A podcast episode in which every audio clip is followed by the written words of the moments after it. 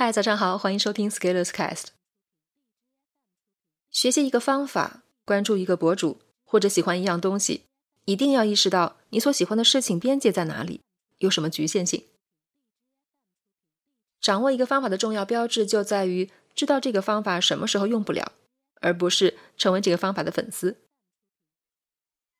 组装家具，该用锤子的时候用锤子，该用起子用起子，不要成为锤子或者起子的粉丝。你的生活遇到什么样的问题，最后能够解决这个问题的方式、方法、思路、技巧去解决它。我希望你不要成为我的粉丝，因为这样你会带着光环效应来看我，那样挺没意思的。很多搞个人品牌的人是不会说破这一点的。个人品牌的理论。更强调打造完美人设，但是这样的人设只会存在你的想象中，不会存在于真实的世界里。现在内容产业比较发达，很多内容创业者在网络上制造各种爆款内容，而爆款内容带来的一个副作用是，而爆款内容带来的一个副作用是，从粉丝变成教徒，而内容创业者是很希望能培养出教徒的。培养教徒的目的是为了把空气以很高的价格卖给教徒，达到长久创造营收的目的。空气就是指已经广泛存在并且随手可得、人人皆有的东西。卖空气就解决了生产线的问题，相当于随时都有产品可以卖，而生产成本为零。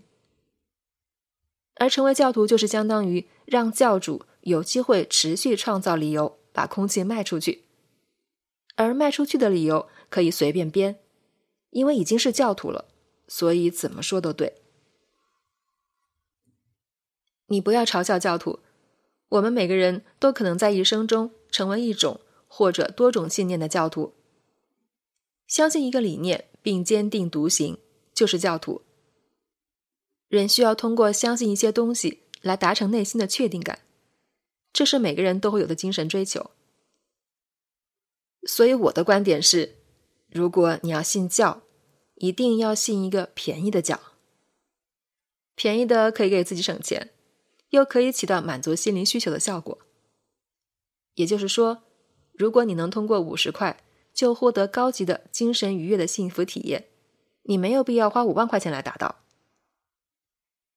诚然，钱对大多数人而言。是极好的改变状态的指标。人性本贱。同样一条道理，你免费讲给他听，他从来不会当回事儿。如果你收他十万块，再讲给他听，他就会觉得好有启发，太干货了，我要马上践行。没错，人就是这样一副德行。这也是为什么价格极高的课程仍然有很广泛的市场。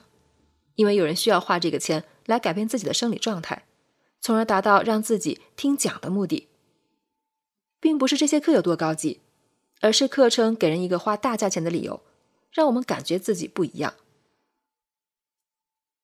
有一种错误的迷思，就是用价格来衡量高级感，这就中了消费主义的招，把自己变成价格的奴隶，认为贵的就是好，也是一种教，也是教徒的行为，通过贵。让自己获得精神快感，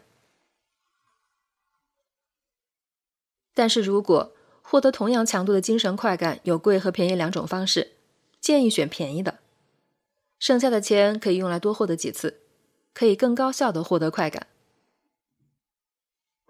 我一直认为，一个人的成长就是脱离了价格的藩篱，不再依赖于通过标榜自己有多贵、值多少钱来快速获得人的注意。但是全社会要进步到这个高级阶段，显然还是有很长的路要走。所以持续的告诉全世界自己很贵，这个套路对某些特定人群至少还可以用一百年。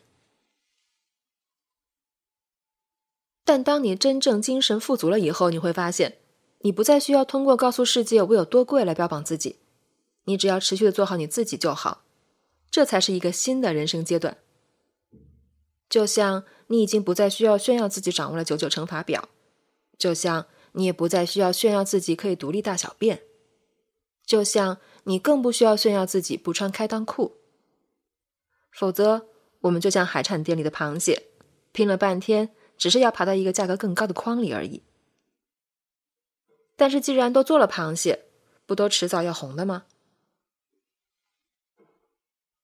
本文发表于二零二零年十月二十五日，公众号持续力。